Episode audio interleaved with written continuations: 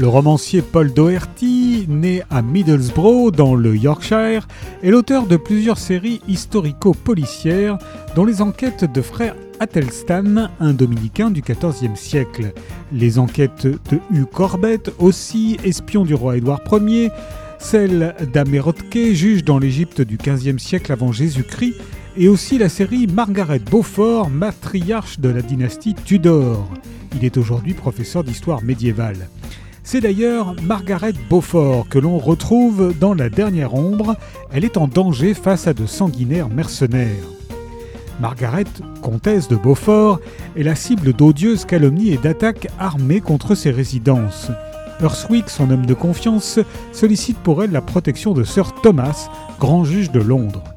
Une bande de mercenaires espagnols, la Garduna, a fait son apparition dans la capitale et s'est installée à proximité du château.